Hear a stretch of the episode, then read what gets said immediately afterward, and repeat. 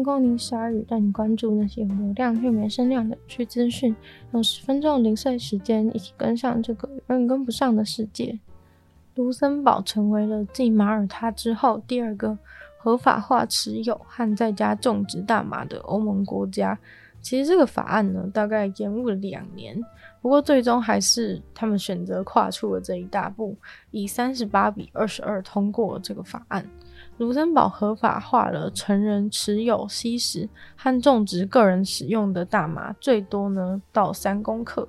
不过还是不可以在公共的区域，例如说带着大麻在路上到处走啊，或者是在公园啊、路边就开始吸食大麻，也不能把这个大麻运送到其他的地方。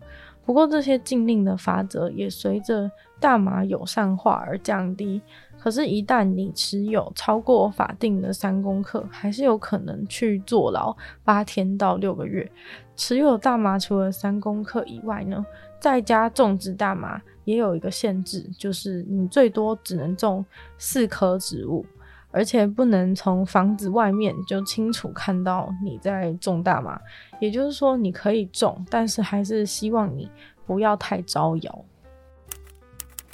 在世界上八十亿人口中，总有那么一两个与你毫无血缘关系，却意外的长得跟你超级像的人。甚至有人专门在研究这种陌生的双胞胎。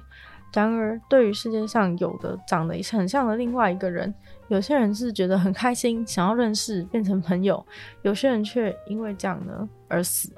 在案发的那一天呢，死者的妈妈感觉到一股不好的预感。虽然他已经十年没有看到他女儿了，但是在看似平凡的那一天，他就觉得有东西怪怪的。首先挂在墙上的那个女儿的照片呢，哐当一声就掉了下来。他觉得女儿一定陷入了灾难。虽然这听起来根本超级迷信，不过很遗憾的是，女儿真的就在这一天死了。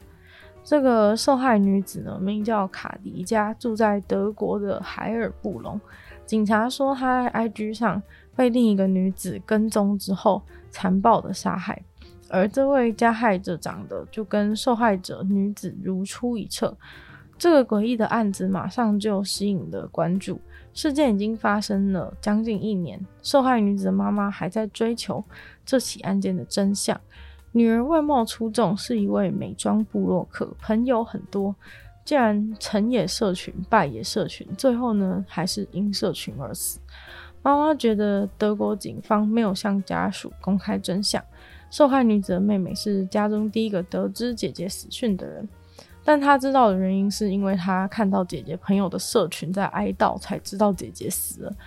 去年夏天呢，德国检察官起诉了一位二十三岁的伊拉克裔德国女子，名叫莎拉班。警方说，莎拉班就是在社群媒体上找到跟自己长得几乎一模一样的人，杀了对方，然后借此想要伪装自己的死。所以说，莎拉班就创了一个假账号，在 IG 上面呢，联络了好几个女生，都是他特别找出来，跟自己长得超像的。当他找到受害者卡迪加的时候，他就想要约他出来，然后跟他说什么“我来帮你改造一番啊，就是跟我出来见面啊之类”，就是试图想要约他出来，然后进而就是把他杀了。结果后来呢，德国警方就在一台宾士的后车厢找到已经死亡的卡迪加，脸上被捅了五十个刀伤，面目全非。也许呢，这就是莎拉班跟卡迪加说的“帮他改造一番”的改造。莎拉班呢，不是想要找一个替死鬼来假死吗？警方最初呢，确实是以为死者就是莎拉班，直到验尸以后才发现那个人根本就是卡迪加。这两位女子都是中东裔的这种肤色，咖啡色眼睛，长卷发。连沙拉班的父母来认尸体的时候，都觉得。他的女儿死掉了。除了想假死的沙拉班以外，另外一个嫌犯就是这个沙拉班的朋友，一位二十三岁的男子薛克尔。似乎呢，沙拉班想要假死，是因为跟家人之间发生了冲突，所以想要以假死来解决问题。过了快一年，德国警方还没有找到这个捅了五十刀的杀人凶器。嫌犯沙拉班和雪克尔目前都被拘留中，两个人呢都被判了一级谋杀罪。而这个月，检方还又发现沙拉班竟然在杀死卡迪加之前买凶，曾经想要杀死一位亲戚，但最后以失败告终。不过令家人气愤的事情是，卡迪加那时候都死了十天了，家属才收到死讯。这个延误真的是非常的大，感觉好像是 飞鸽传书还是怎么样。明明这个案子因为离奇呢，受到了超大的关注，但是家属却只拿到一个可以联络我们哦的电子信箱，连卡迪加这个案子开庭时间都没有通知，甚至那个电子信箱还给错，记者实测之后呢，根本就寄不出信。妈妈为了想知道真正的消息，只能买机票，特别从阿尔及利亚赶去德国。最近推特改名字又改 logo 变成 X 的事情闹得沸沸扬扬，很多忠实用户都对此感到非常的不满。除了呢特别喜欢原本那只鸟的图案以外，对早已习惯的人来说呢，改名字改 logo 怎么看都不顺眼。在上周五呢，推特就把这个大大的 logo X 放到了办公大楼的屋顶，象征着改朝换代。结果，一位住在推特旧金山总部对面的男子就表示：“你们真的很难相信那个新招牌有多亮。原本推特的招牌是很简约朴素，垂直的灯箱挂在大楼低楼层的外面，现在呢，则是换成一个超大的 X 放在屋顶上，醒目到没有人有办法不去注意到它。”原本以为又是一位不乐见推特改名的老用户，没想到看完他的影片之后呢，应该所有人都会在物理上同意这个 X 的恼人程度，因为在他从他的房间拍出去，跟路灯相比非常明显，那个 X 是亮到感觉像是整根在燃烧一样。手机拍出去的过曝程度让那个 X 变得超肥超粗，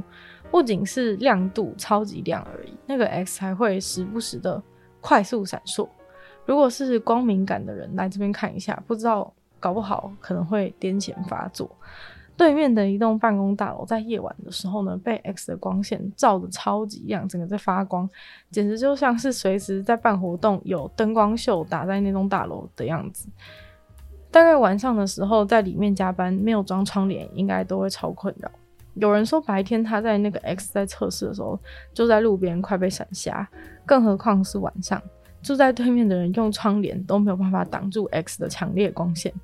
有人形容在晚上十一点的时候，那附近整个 block 的区域亮到像白天一样，在自家客厅也无法使用投影机看电影，只能换去房子的另外一侧躲掉 X 的光线。有人呢气到直接叫警察过来，但是警察到场看了一看之后说，这并没有任何违法的情形发生，所以就没有解决。